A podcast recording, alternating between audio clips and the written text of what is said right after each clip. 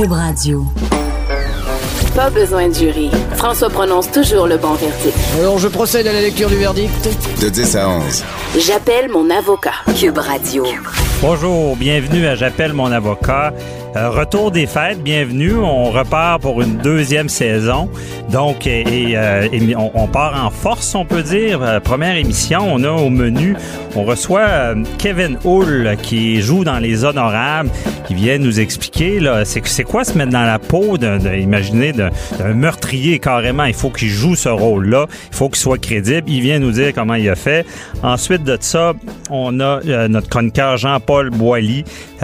C'est un sujet, semaine euh, plus sérieux. On, parle de l'aide à mourir. Cette semaine, on a vu dans l'actualité, euh, on, a débattu une cause pour faire valoir l'aide à mourir. Mourir.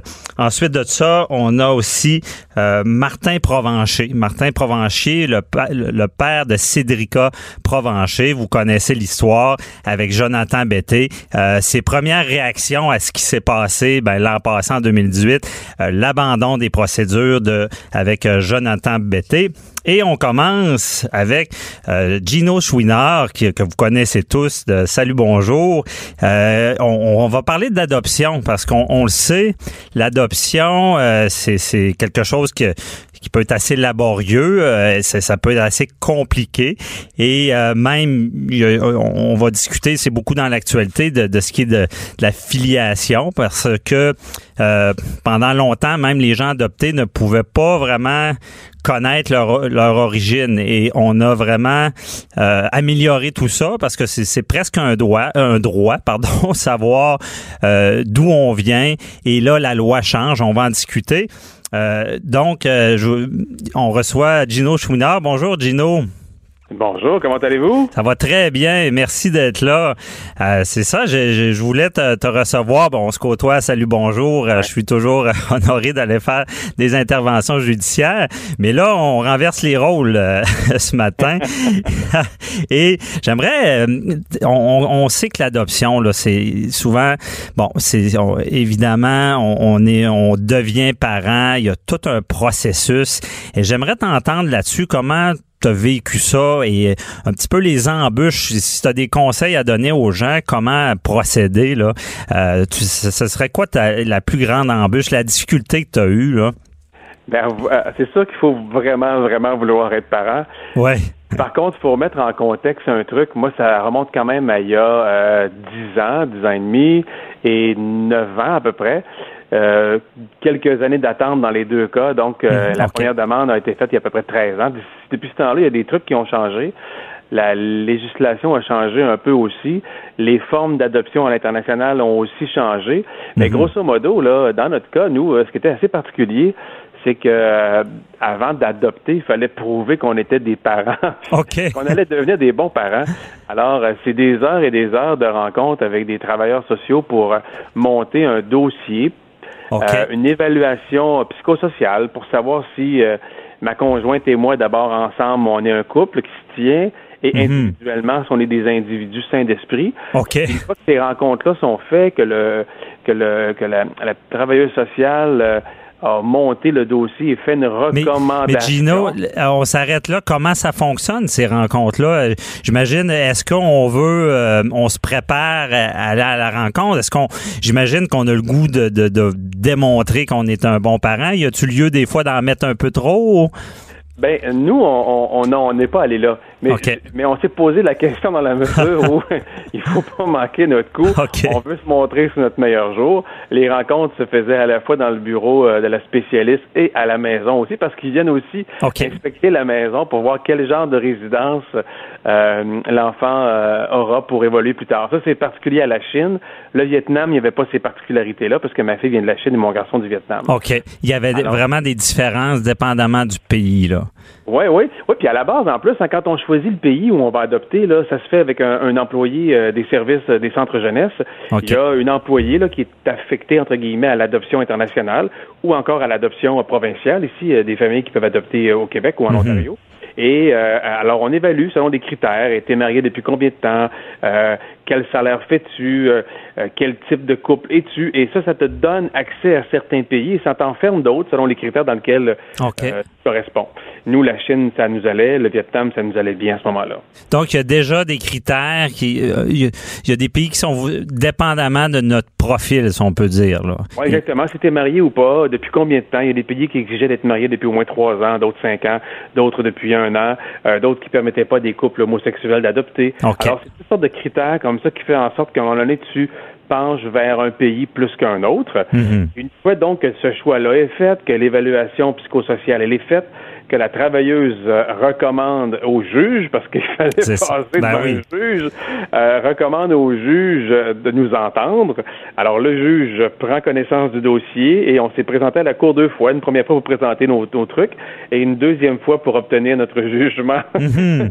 et notre go officiel. Je pense que maintenant ça a changé. Euh, les parents n'ont plus à comparaître devant un juge, mais nous ça a été le cas à l'époque. Ok, je crois que ça, ça prend quand même toujours un juge là, sous toute réserve là, parce parce que euh, il y a, y a toujours la, la, la, DPJ qui est impliquée là.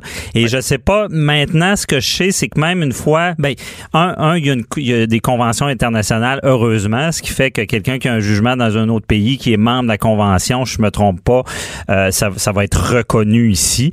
Et euh, s'il y a une adoption ici, ben il faut encore euh, passer devant le juge. Même, je crois qu'il y a une règle euh, de d'avoir le juge ordonne que l'enfant soit six mois dans la famille et on, on, voit comment ça va par la suite, l'adoption est prononcée.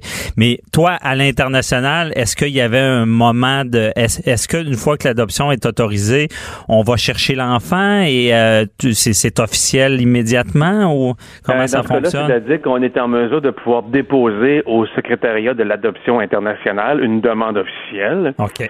Une fois que cette demande officielle-là, là, on est comme dans une longue file d'attente. Mm-hmm. Et dans le cas de certaines familles, ça pouvait prendre un an, deux ans, trois nous, le bout où on a déposé notre demande en décembre 2005, ça a pris trois ans avant d'avoir une ah, proposition d'un enfant. Et une fois que tu as eu la proposition de l'enfant, euh, ben là, il y a la préparation au voyage et tout pour nous emmener finalement, dans le cas de Marilou, en Chine. Là, là-bas aussi, il y avait des documents légaux. Euh, passeport temporaire chinois, après ça, euh, immigration au Canada.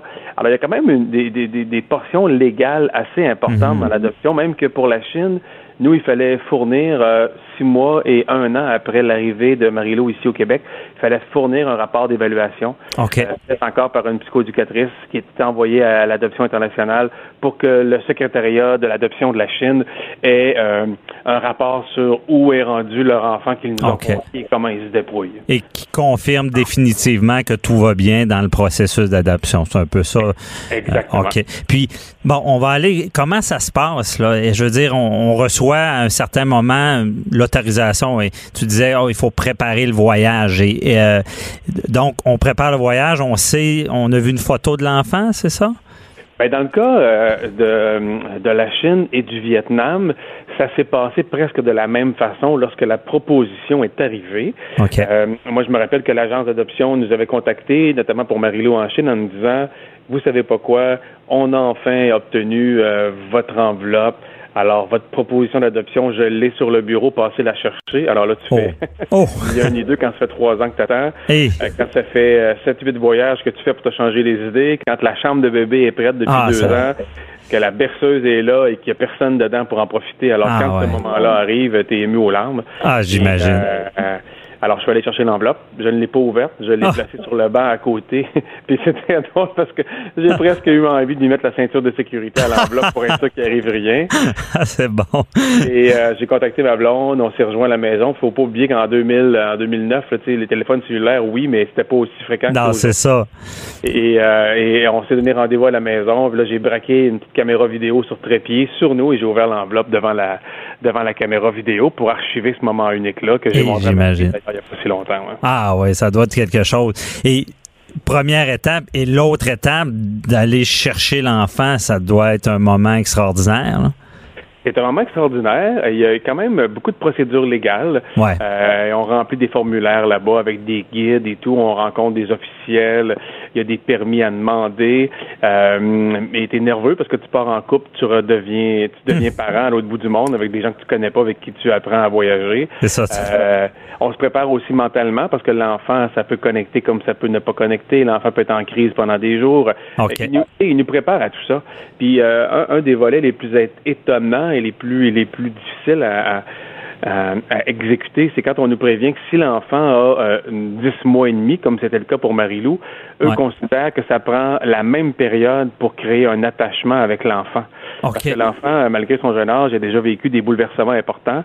Euh, d'abord abandonné par une maman, après ça euh, élevé dans, une, dans un orphelinat ou dans une maison d'accueil, comme c'était le cas de ma fille, abandonné à nouveau par d'autres adultes. Fait que mhm. malgré la jeunesse de l'enfant, il y a une mémoire affective qui est liée à tout ça, ce qui fait en sorte que euh, euh faut s'y préparer. Il faut s'y préparer. ça doit être un, certain stress aussi de, de, de, dire est-ce que ça va bien aller et tout. Là? Ben oui, d'autant plus que parmi la règle de base pour créer un attachement avec un enfant adopté, euh, c'est de ne pas laisser personne d'autre lui donner des soins pendant, exemple, dans notre cas, dix mois et demi. Donc, ma mère pouvait, ma mère, qui était sa grand-mère, pouvait s'asseoir par terre, jouer avec, mais ne pas la prendre, ne pas changer sa couche, ne pas la nourrir. C'est difficile pour les ah. grands-parents, ça, à eh. faire comprendre, mais ils ont été tellement bons là-dedans que ça nous a sûrement aidé. Puis ils ont été patients, puis au final, on, sait le, reste de l'histoire, ça a bien été. T'as as des beaux enfants, puis vous êtes une famille euh, unie, là. Ça doit être vraiment quelque chose. Et rapidement, Gino, toi, le, le, fait que la loi change, là, que euh, euh, on, puisse maintenant, on sait, on, va pouvoir connaître nos origines, à moins que le, parent ou euh, l'enfant refuse. Toi, est-ce que c'est bienvenu tout ça? Hein? Ben nous, ça nous touche possiblement pas, compte tenu que c'est de l'adoption internationale. Mm-hmm. Euh, de toute façon, dans le cas de Marilou et de Nathan, dans les deux cas, ce seraient des enfants qui ont été déposés, euh, comme on leur dit, à la maison des enfants. Donc, euh, mhm. leur origine euh, restera toujours inconnue, malheureusement. OK. Est-ce que c'est des projets de retourner dans leur pays, voir avec eux? Oui, on, on, devait y aller. Au moment où on se parle, s'il n'y avait pas eu des problèmes importants avec Sinorama, on serait ah, déjà là-bas. Présentement, on avait évalué faire un voyage de retour en Chine et au Vietnam avec Nathan et Marie-Lou, mais on a reporté ça, tu comprends, plus tard. Ben oui, j'imagine. Partie remise. Mais merci beaucoup, euh, Gino. C'était vraiment intéressant. Puis euh, on, se reparle bientôt. Bonne journée. François David, merci beaucoup. Merci, bye bye. Après la pause, on reçoit Kevin Hull, euh, donc, euh, qui a joué un, rôle dans Les Honorables, un meurtrier. À tout de suite. Animateur et avocat, François-David Vernier. J'appelle mon avocat. Cube Radio. Autrement dit. J'appelle mon avocat, émission judiciaire, mais on n'est pas dans le technique. On aime aller euh, dans d'autres mondes, on peut dire. Et euh, il y a euh, une émission qui, qui, qui, a joué jeudi dernier, qui est très intéressante du côté juridique.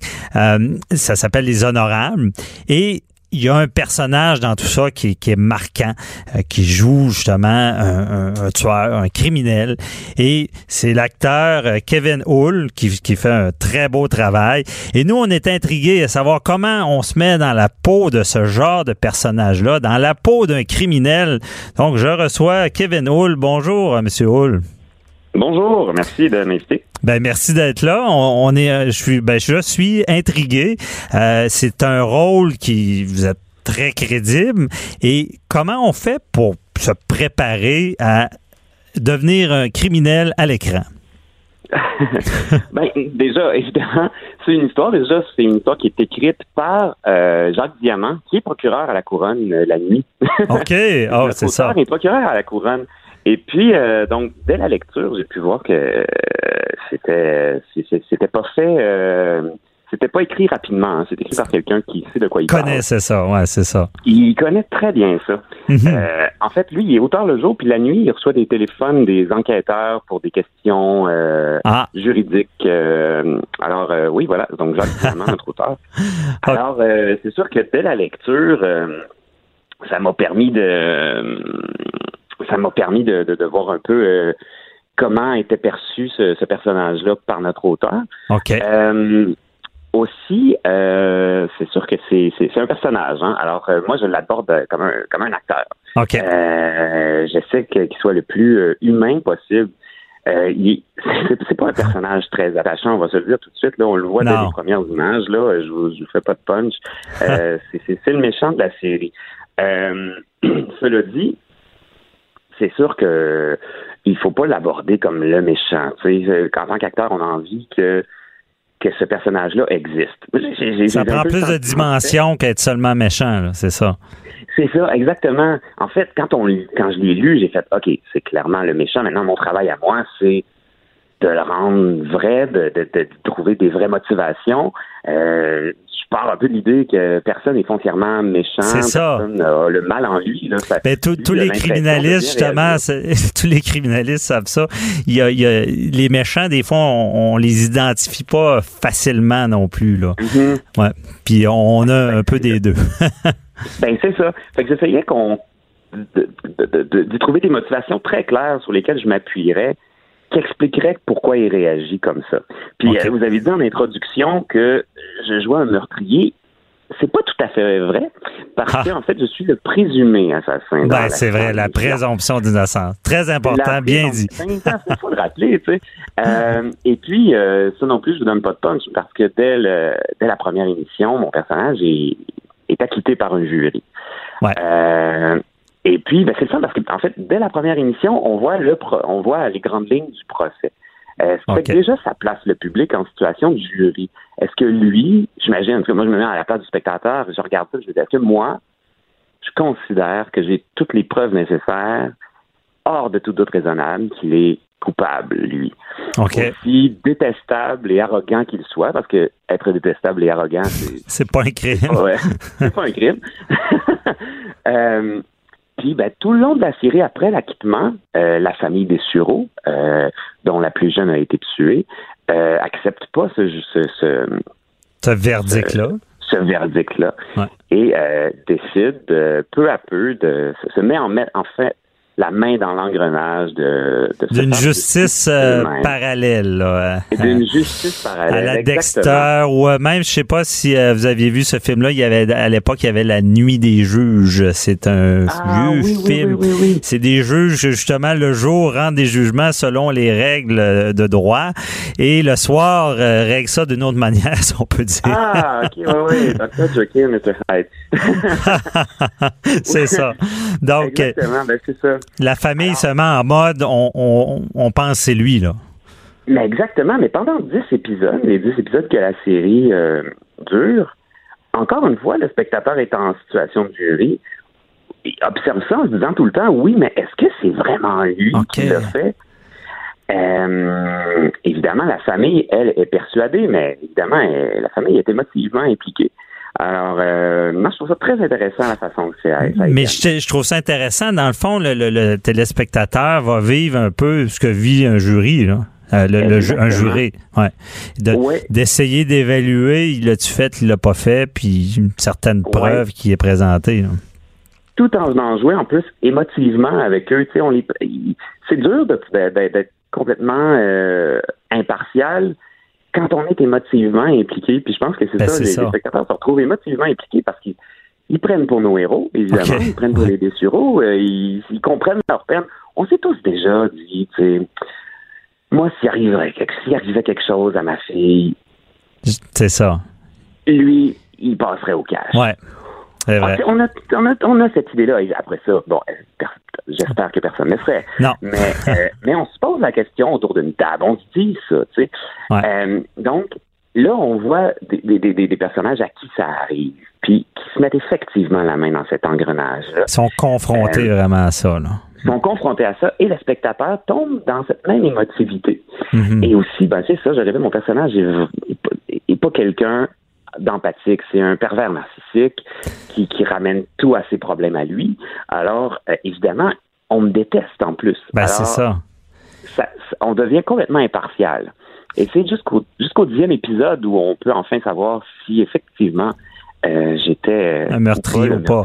c'est ça. Gabriel Dessureau, exactement. OK, je comprends, mais à, quelque part, bon, on, on révèle pas de punch, on sait pas si effectivement c'est un vrai criminel meurtrier ou mm. pas, mm-hmm. mais pour pour que les téléspectateurs puissent justement jouer ce rôle-là un peu de, jury, il faut avoir des aspects criminels. Et, et, toi, est-ce qu'il a fallu euh, que tu t'inspires, est-ce que je te tutoie? Là? oui, euh, Désolé. Euh, mais est-ce qu'il a fallu que tu t'inspires de, de, de, de, parce que là, on parlait du procureur qui a écrit tout ça, qui connaît, il connaît la game, c'est sûr. Mais est-ce qu'il a fallu que tu t'inspires d'autres criminels ou de, de, de, de, genre de réaction que eux ont, ou, euh, une façon d'être? oui, ben écoutez, là, maintenant que vous m'en parlez, j'ai beaucoup suivi, puis vous allez m'aider à retrouver son nom. Ah. L'homme le plus détesté du monde, là, qui fait du, de la pharmaceutique, ah. qui a été euh, qui, a, fait augmenter euh, énormément les prix les prix d'un d'un médicament absolument essentiel. OK. Et, euh, bon, et là, il a été il a été traîné en justice et il était mais et j'ai beaucoup suivi son procès, la façon, sa façon de réagir, sa façon de recevoir les, accusations, sa façon. Et euh, c'est beaucoup avec lui que je me, de, lui que je me suis inspiré. Puis malheureusement, son nom m'échappe. Oh, c'est pas euh, grave. Mais déjà, de, euh, savoir que ça nous prend des modèles parce que. Ça prend ben, des modèles, c'est ça. On n'est pas. Les, plus humains et les plus vrais possibles et les moins archétypaux possibles. Mhm. je pense que c'est un personnage qui aurait pu être assez facile à rendre très archétypal, un peu trop cliché, comme on dit.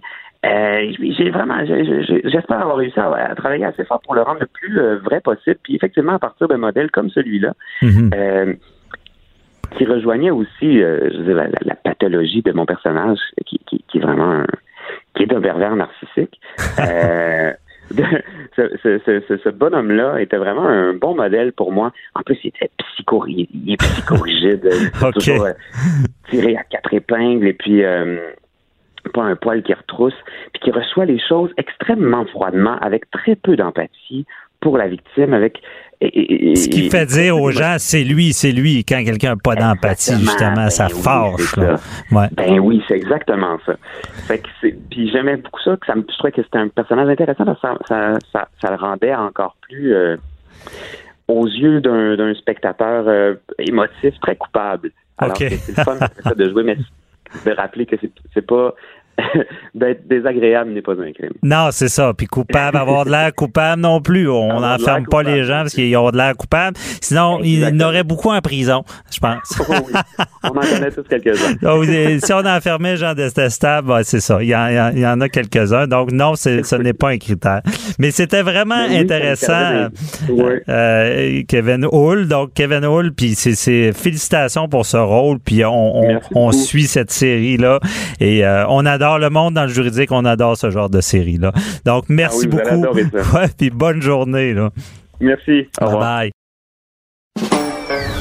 Pas besoin de jury. François prononce toujours le bon verdict. Alors, je procède à la lecture du verdict. De 10 à 11. J'appelle mon avocat. Cube Radio. Un sujet marquant dans l'actualité cette semaine, euh, l'aide à mourir. Moi, c'est un sujet qui me bouleverse. Bon, on sait que euh, il y a un jugement de la Cour suprême, Carter, qui a initié tout ça de légaliser l'aide à mourir, euh, ce qu'on voit. Mais il y a des choses à ajuster parce que il y a des gens qui n'y ont pas accès. Et c'est ce qu'on a vu avec l'avocat Maître Ménard cette semaine, où est-ce qu'on doit aller devant les tribunaux pour faire, pour que ce soit accepté. Donc, des gens qui seraient dans la souffrance et ne pourraient pas l'obtenir parce qu'il y a une règle que Trudeau a instaurée qui n'était pas dans le jugement, justement, de la Cour suprême Carter, que ça prend une mort qui est euh, raisonnablement prévisible. Donc, c'est un élément. Moi, je trouve ça spécial parce que le jugement ne n'en parle pas. Mais quand même, il y a un débat. Il y a aussi l'autre débat avec euh, les gens qui ont l'Alzheimer, mais c'est un autre dossier. Et on est avec euh, notre chroniqueur, maître Jean-Paul Boilly, pour en parler pour démystifier tout ça. Bonjour, Maître Boily. Bonjour, Maître Bernier, en chair et en os. Euh, écoutez, c'est un débat qui, qui, qui fait qui, qui, fait son cours, puis qui, euh, bon, le, la procédure, vous avez parlé de Maître Ménard, va durer quand même presque 30 jours.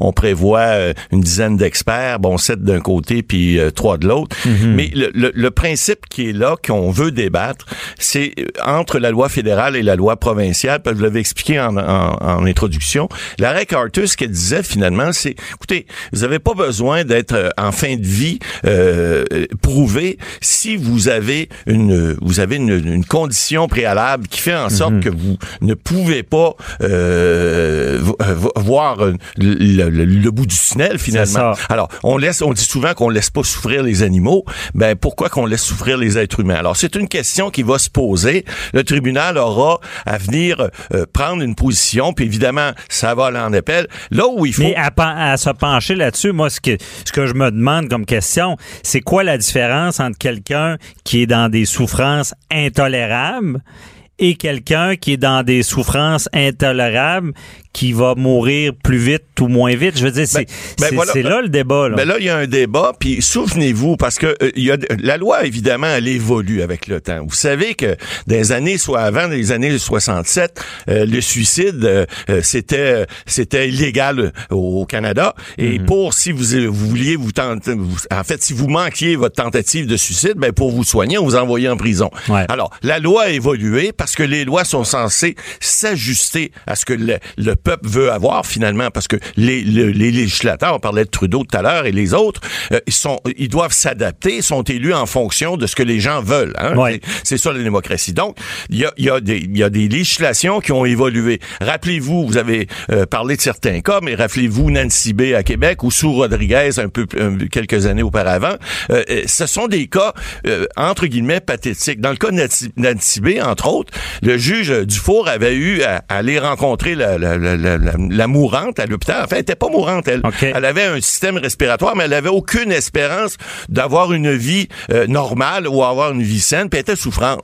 Alors, tout ce qu'elle demandait, puis le juge Dufour, ce qu'il a fait, il a pas été contre la loi à ce moment-là, puis l'aide médicale à mourir n'existait pas non plus. Mm-hmm. Il a juste dit, mais écoutez, elle, ne demande pas de, un, suicide assisté, elle demande seulement de ne plus recevoir de traitement. Un peu comme les témoins de Joe ça c'est un autre débat, là, qui veulent euh, pas de, de transfusion sanguine, mais il reste que il était allé la voir, puis moi, je sais, pour en avoir jasé avec lui à l'époque, le regretté juge Dufour, il, il a dit que c'était une des décisions les plus dures de sa vie parce que tu vas rencontrer quelqu'un sur son lit d'hôpital, puis il dit, écoutez, moi, ça me donne rien, je veux pas rester. alors, il y a, Mais elle, elle ne voulait plus recevoir de soins. Voilà. Donc, on n'était pas encore dans l'aide à, Exact. C'était pas comme dans le cas de Sue Rodriguez, qui, elle, voulait avoir l'aide médicale à mourir. Elle n'existait pas. On parle des années 93-95. Et puis, elle a fait un débat judiciaire, puis vous savez comment ça finit. Ça finit que la Cour lui a pas donné raison parce que les lois à l'époque n'avaient pas évolué encore. Et puis, ça finit par un, entre guillemets, suicide assisté. On se souvient, le député néo-démocrate, Sven Robinson, il avait même assisté. Il n'y a pas eu d'accusation. Bon, il y a des questions de compassion, mais souvenez-vous, Robert Latimer. Robert Latimer, lui, sa fille souffrait, souffrait énormément. Il fallait qu'il fasse des runs de camions de 5 heures pour le, pour, pour le contrebalancer ses douleurs. Et puis, par compassion, il a décidé de, bon, de mettre fin au... Mais il a passé dans le tordeur Il a passé dans le tordeur, puis, puis plus que ça, si euh, vous allez euh, vérifier un petit peu la vie de ce monsieur-là, il est resté jusqu'en 2007 en prison. C'est ça. Et puis, en prison, on lui a pas, euh, on lui a pas donné sa libération conditionnelle parce qu'on disait, il veut pas suivre de thérapie, il veut pas reconnaître son meurtre. Ouais. Alors, c'est parce qu'à un moment donné... Encore là, c'était une jeune. Là, ben c'est pas réglé avec Carter. Il y a un jeune qui voudrait l'aide à mourir. Non, non, non, c'est pas réglé non plus. Et puis, ce que Maître Ménard veut plaider cette semaine, ben effectivement, la loi provinciale... Mais avant de parler de ce qu'il veut plaider, parlons de Carter. Dans le fond, Carter, euh, la Cour suprême, mais moi, ça m'a marqué parce qu'on dit, bon, c'est une atteinte au droit à la vie. Au droit à la vie, on veut mourir. Non, au droit à la vie parce que euh, si on, on donne pas ce service-là, ben, des personnes voudraient être tentées de s'enlever la vie quand ils sont capables. Effectivement.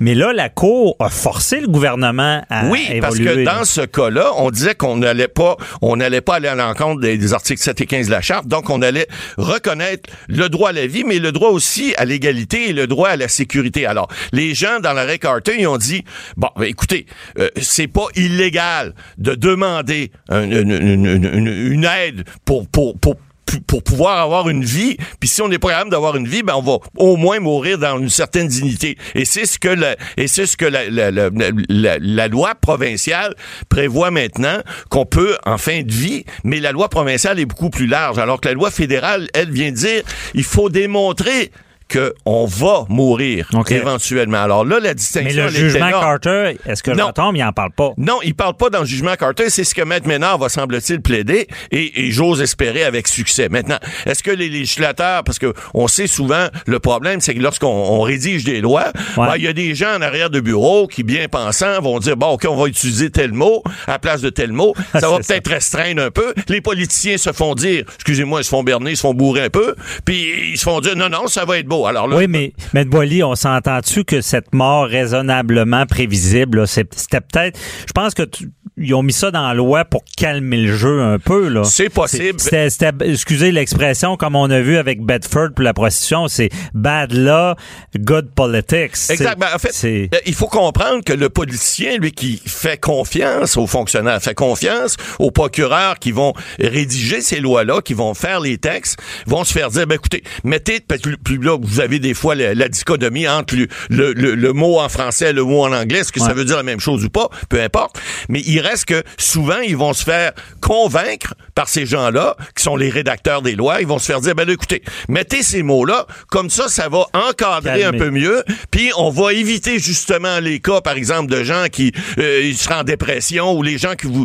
euh, pourraient changer d'idée éventuellement. Alors là, la loi provinciale, elle n'a pas fait cette distinction-là, et la loi fédérale, elle l'a fait. Alors c'est pour ça qu'aujourd'hui, ben là, vous vous retrouvez avec deux personnes qui, honnêtement, ça aurait dû probablement être faire l'objet d'un euh, ce qu'on appelle un, ruling ou en fait une demande de, d'information à la Cour d'appel du Québec où on dit à la Cour, écoutez, voulez-vous interpréter cet ah, article de loi-là? Ça, mais ça se fait. Ben oui, ça se fait. Parce que là, ce qu'on comprend, c'est qu'il y a un jugement de la Cour suprême qui dit faites ça. Ouais. Politique. On a changé la loi. On, a un petit peu détourné ce qui avait été dit. Ça. Mais là, moi, je pensais qu'il fallait qu'ils remontent tous les échelons pour aller leur demander hey, euh, qu'est-ce que vous vouliez dire sur ce ben, point-là? C'est ça, en fait. On peut demander directement. Oui, c'est ce qu'on aurait dû faire. Puis dans ce cas-là, ce que je trouve malheureux, c'est ce monsieur et cette dame-là, un qui souffre de paralysie cérébrale, l'autre de syndrome post-polyémétique.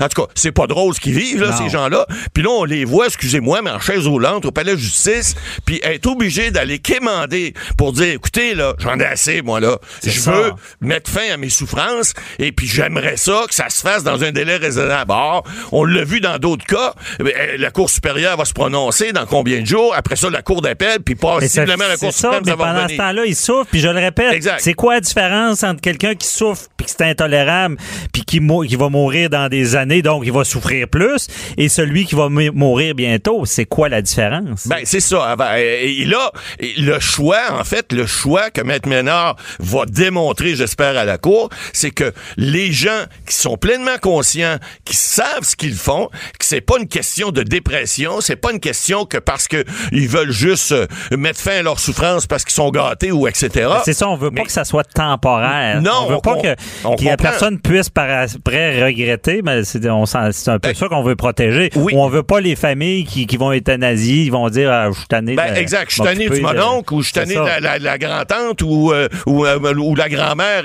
est plus capable, on est plus capable d'endurer dans la maison. Bah tiens, on va l'euthanasier, ça va ça me rappelle une phrase que vous dites souvent, les lois sont faites pour les imbéciles, c'est ça? C'est-à-dire que oui, oui et non. C'est pour ça qu'on est si ben sévère. c'est qu'il y en a qui pourraient en abuser. Il y, en a qui en abusent, effectivement, et c'est pour ça que on est tellement à cheval avoir des textes de loi qui soient euh, plus adaptés à une situation donnée, mais il faut quand même pas prendre tout le monde des imbéciles. OK, mais c'est ça. Mais le problème, on est si sévère parce qu'on sait que si on est moindrement un peu plus large, ben il y en a qui vont abuser. Et c'est pour ça, malheureusement, là, ces gens-là souffrent. Je trouve, en tout cas, le fast track pour la Cour euh, suprême, la Cour suprême devrait des fois interpréter ses propres jugements. On, on, sauverait du temps, puis bien ah. des souffrances pour bien des gens. Effectivement. Encore là, ben ben, on n'a pas le contrôle. La justice, c'est fois c'est le bras long, mais c'est long. Ouais, on va travailler là-dessus. Alors, euh, bonne chance à ces gens-là. Oui, certainement, on a, on a une sympathie pour eux. Donc, merci beaucoup, Matt Boily. C'était toujours un plaisir. On se parle la semaine prochaine. Au revoir. Bye bye.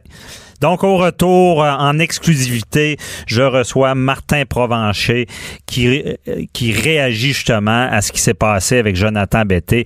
Les accusations sont tombées et on parle un peu, est-ce qu'il y a de quoi à faire? Est-ce qu'il y a de quoi améliorer dans ce système-là? Donc, à tout de suite. Question de divorce, de droit international, d'affaires criminelles. De 10 à 11. J'appelle mon avocat. Écoutez, vous ne serez pas jugé. Jonathan Betté, euh, un nom qu'on connaît tous euh, en 2018 euh, qui a fait l'actualité, ou est-ce que on sait que c'est le principal suspect dans l'affaire de Cédrica Provencher qui a disparu et que malheureusement on a su ce qui est arrivé, on a retrouvé des ossements. Et tout ça a choqué le Québec de, de voir que, bon, il y, avait deux ben, principaux suspects dans, dans, dans, le meurtre, mais aucune accusation. Ensuite de ça, accusation de possession, distribution de pornographie juvénile. On est à procès. Et là, on se rend compte que les mandats euh, qui avaient permis d'amasser de la preuve, bon, euh, sont tombés euh, et il est carrément acquitté on sait qu'on a de la preuve, mais on peut pas s'en servir. Donc, euh, je reçois Martin Provencher, père de Cédrica Provencher, qui vient nous dire un peu comment il vit ça, comment ça s'est passé d'apprendre le, dénouement euh, du dossier avec euh, Jonathan Betté. Bonjour, Monsieur Provencher. Bonjour, Bernier. Merci d'être là. Oui, ça va bien. Puis euh, merci d'être là. Puis euh, c'est ça, j'ai je voulais savoir un peu vos, vos réactions suite à. Tu sais, je comprends. Ce que je vois de vous, c'est c'est vraiment suite à la disparition et au dénouement malheureux. Euh, et c'est la pire chose dans une vie de perdre un enfant. Mais quand même, pour vous, on voit que c'est devenu un combat parce que c'est c'est quelque chose que vous voulez qu'il soit réglé, que, que justice soit faite. Et euh, maintenant, euh, comment vous voyez ça, qu'il y avait un principal suspect, il y avait une certaine preuve dans un autre dossier, évidemment, mais quand même que cette personne-là soit euh, acquittée. Comment vous avez vécu ça? Si vous dites qu'il y avait un principal suspect, c'est, je pense ouais, c'est toujours, c'est ça. il l'est toujours. Et mm. ce qu'il faut distinguer, c'est que c'est deux dossiers complètement distincts. Mm-hmm. Alors, pour le dossier de Cédric, vous l'avez dit en entrevue, il y a, en, ouverture, excusez-moi, il n'y a aucune accusation. Euh, c'est un dossier connexe euh, de Jonathan Betté pour des, des accusations euh, autres c'est ce dossier-là qui est, tombé avec les mandats. Mhm. Fait que c'est sûr, écoutez, en tant que parent, c'est moins fâchant. Ben, c'est moins fâchant. Pas moins fâchant, mais je veux dire, c'est pas le dossier de, de, de Cédric en tant que tel qui tombe qui à tombe, de ouais, mandats ça. qui sont, euh, qui sont pas corrects. Euh, c'est sûr que bon. On peut ça vous met la puce à l'oreille, c'est ça, c'est ça le problème, là. C'est ça. On peut pas en vouloir à, la justice, on peut pas en vouloir aux juges, on peut pas en vouloir à tout. C'est une question de mandat qui n'a pas été correct, puis ça relève du travail des policiers, malgré qu'ils font un excellent travail. Mm-hmm. Malheureusement, il est arrivé ça.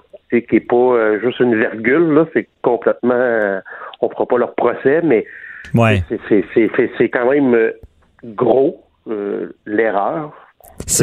Comme on a déjà discuté, c'est pas pas une virgule dans un document qui amène complètement ailleurs, mais mais est-ce que vous pensez que c'est peut-être euh, parce que vous avez vécu tout ce processus-là, vous avez travaillé beaucoup avec eux, est-ce que ça, ça peut venir qui qui voulait justement trop euh, avoir justice dans ce dossier-là ou euh, parce qu'on sait aussi il y a eu des documents qui sont sortis des 800 pages qui sont devenus publics et on a appris que dans, dans ce qui est de l'enquête de Cédric Provencher euh, il, y avait justement une opération Mr Big où est-ce qu'on a fait un scénario pour qu'il y ait des aveux et on, on voit qu'il y a tout un processus et malgré que ces deux dossiers, on a su euh, publiquement que les deux s'entremêlaient parce que la perquisition en lien avec les, la pornographie juvénile était suite à la découverte des ossements.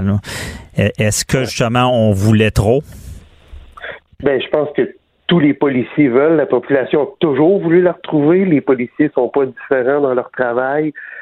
Peut-être. Euh, j'ai pas euh, j'ai pas eu cette discussion-là. On n'a pas vraiment discuté avec les policiers. Je pense que les autres aussi sont fâchés de, de ce qui est arrivé. Ils sont déçus, fâchés, plus déçus de ce qui est arrivé. OK. Mais regardez, euh, c'est c'est c'est comment on pourrait dire c'est c'est c'est c'est gros. C'est un gros dossier, hein. Fait que tu sais, mm-hmm. l'échapper quelque part, peut-être que ça peut arriver parce que ça fait bien de la paperasse, mais comme je dis, c'est une erreur qui, en même temps, est, la base d'avoir un mandat qui est bon pour euh, faire ce qu'on fait. Là. Comme on disait tantôt, c'est pas rien qu'une virgule. C'est un mandat complet, fait que c'est totalement différent. OK.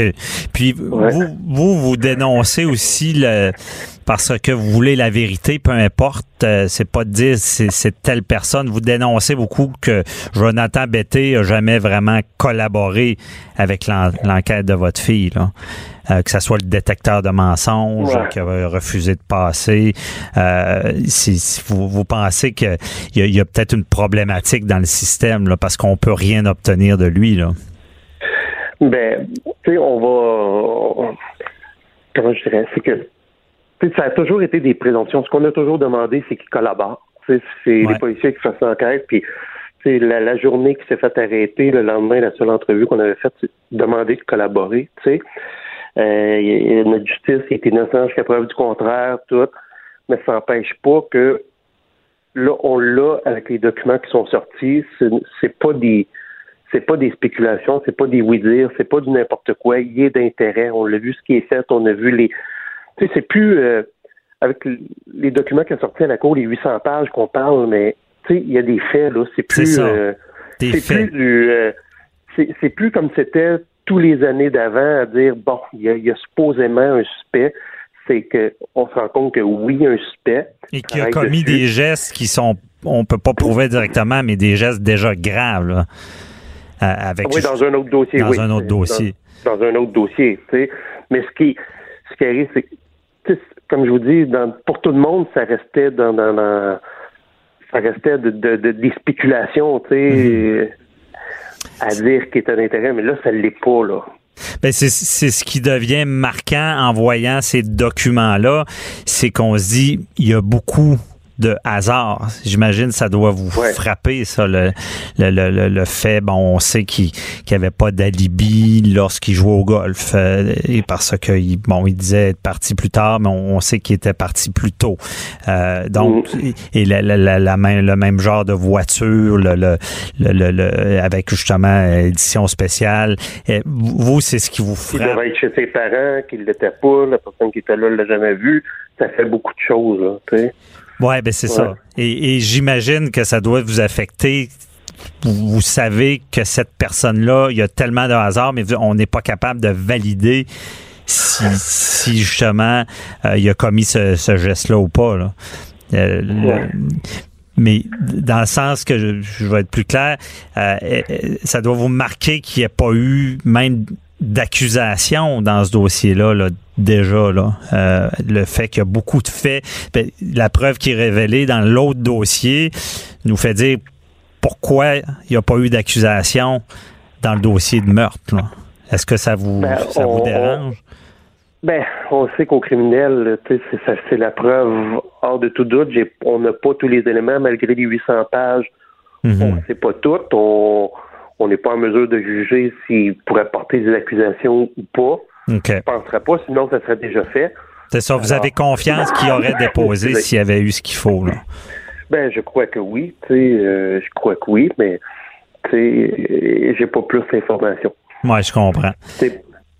Allez-y. Ce qu'on voit, par exemple, ce qu'on voit, c'est que, excusez-moi, une petite grippe, dans un travail gros comme ça, un énorme sur de, toutes ces années-là, comme on disait tantôt, tu sais, c'est que il y a tellement de travail. Le, travail des policiers est tellement énorme pour ramasser de la preuve, pour en arriver. Les, droits sont tellement pour ces individus-là qui commettent des, des, gestes.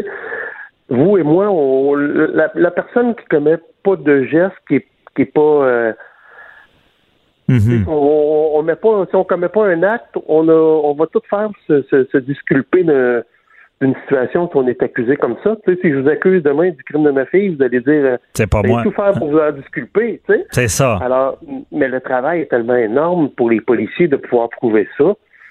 Tu sais, fait que mhm. j'imagine que ça prendrait d'autres processus pour pouvoir en arriver à, alléger le travail des policiers parce que c'est pas évident là. Puis même pour la population, comment ce dossier-là a coûté en millions et millions et millions, tu sais, c'est fou. Ben c'est ça, ça vous fait dire qu'il y a peut-être une problématique carrément dans le système, dans la, la façon de faire. Parce que vous le dites bien, justement, quelqu'un qui se fait accuser va essayer de dire, ben c'est pas moi. Donc, on le sait, il y a d'autres gens, si je me trompe pas, qui ont passé le polygraphe, le détecteur de mensonges, et ils ont été écartés de l'enquête.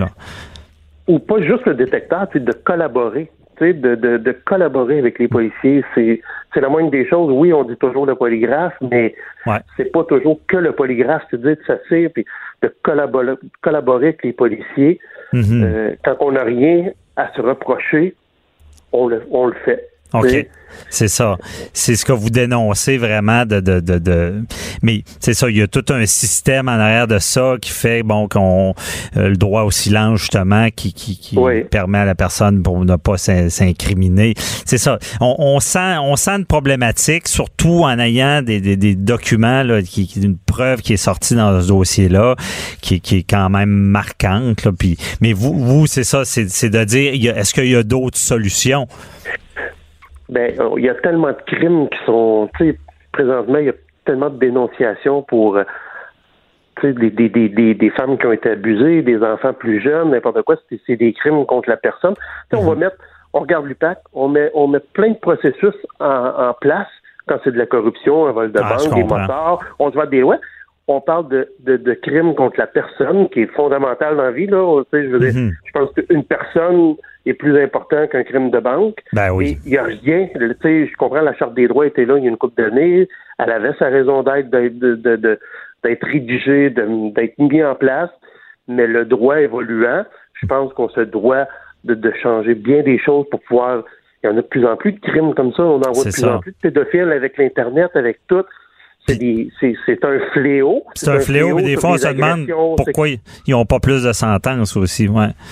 Oui, de sentences, mais aussi euh, pour amener euh, à condamner si on n'a pas un témoin direct. La preuve est tellement dure à faire. Si on n'a pas un témoin ou une preuve, mhm. si on a eu des crimes à Trois-Rivières, la petite Ophélie qui s'est fait tuer, ben là, on a un témoin, pas, on est capable tout de suite d'aller chercher, mais l'autre véhicule qui est brûlé, oups, on manque de preuves, c'est beaucoup plus long.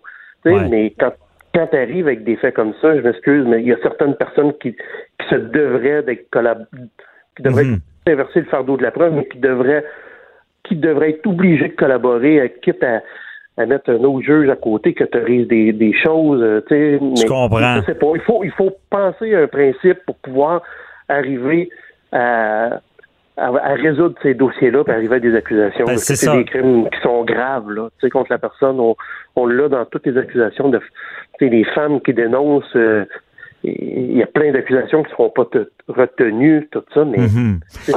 c'est des crimes graves. Et ce que vous dites, c'est ça, c'est que le, dossier de justement de votre fille, c'est de se dire il y, a, il y a du travail à faire, il y a des choses à changer pour faciliter tout ça, parce qu'on on, s'entend que toutes les, la, charte de droits et libertés, bon, ben, les prévenus des fois, oui, ont, des droits, mais qu'est-ce qui arrive des victimes? Euh, Est-ce qu'il y, y, a moyen de refaire les choses? Mais honnêtement, M. Provencher, le, le dossier Jonathan Betté, tous les juristes se sont dit, coudon, c'est comment ça? Puis on, se pose la question, on se dit, ben, il y a, y a, une preuve, mais on peut pas l'utiliser. Et là, on, se dit, est-ce qu'il y a d'autres solutions? Est-ce qu'il y a d'autres remèdes?